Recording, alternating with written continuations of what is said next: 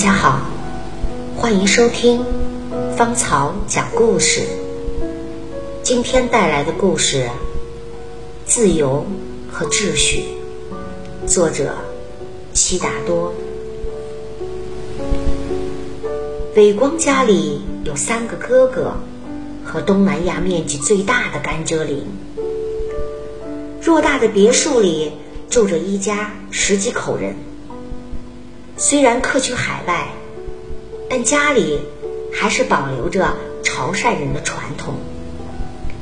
进门烧香是免不了的，家规更是请著名书法家写好了，挂在中堂。伟光小时候有一次从外面玩耍回来，迟了十分钟进门。一家人已经坐在桌前准备用餐，但因为少了他，没人拿起筷子。饭桌上，母亲的脸色有些沉重。大哥安静地站起来，走向伟光，轻轻地吐出一个词：“跪下。”从进门就满脸煞白的伟光，扑通一声。跪倒在地板上，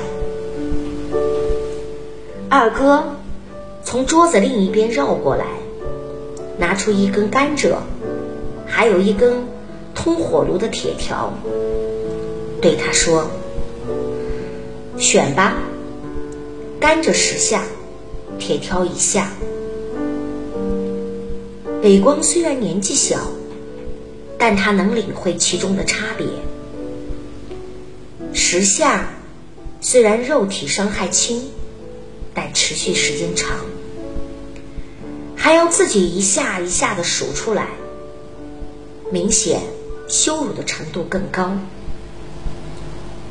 铁条那一下之后，有可能一个星期不能出去玩耍，但能彰显男子汉的气概，而且速战速决。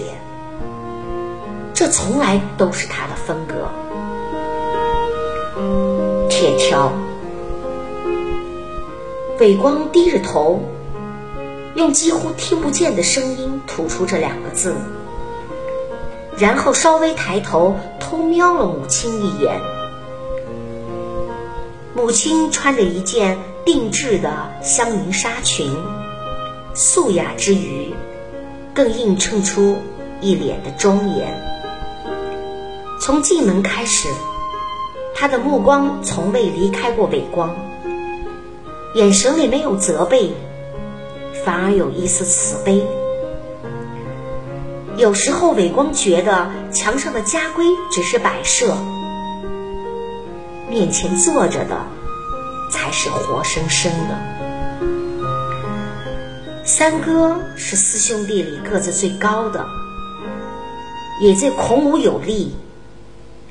他把椅子往后一推，大步走了过来，接过二哥手中的铁条，举到一定高度，准备挥舞下去。伟光脑海里突然浮现出之前无数次挨打的情境，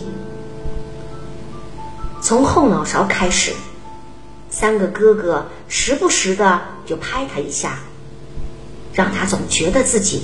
做错了什么，或者说做什么都不对的，而在十夜里十二点还在床上睡觉，忽然就被三哥揪着耳朵，整个人提溜起来做作业。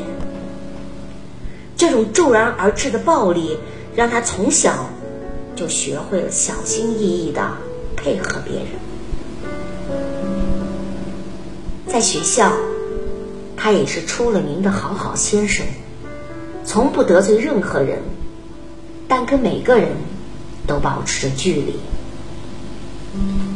三哥看了母亲一眼，母亲还是一声不吭，但眼神告诉他可以开始了。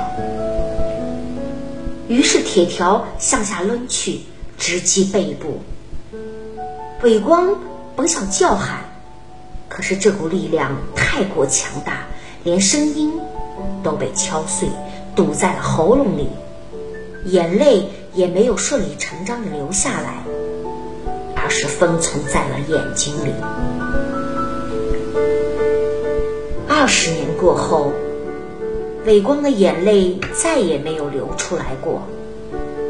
尽管从事艺术创作，他的油画和装置作品在全世界展览过，但他的内心的小孩却永远封存在了那一刻，以一种跪下来的姿势。祠堂是他最新的艺术装置。他想在一种无比坚实的确定性里寻找不确定性。美术馆墙上挂满了他从南方各地搜集而来的祠堂的牌匾，它们不规则地摆放着，有点像俄罗斯积木，每一块都代表一座被拆毁的祠堂和一个在消散在。历史尘烟中的家族。有一次去洗澡，李光脱下了衣服，我看见他的右臂上纹着秩序，左臂上纹着自由。他说，这两股力量一直在他的身体内打架，告诉他。活着的意义。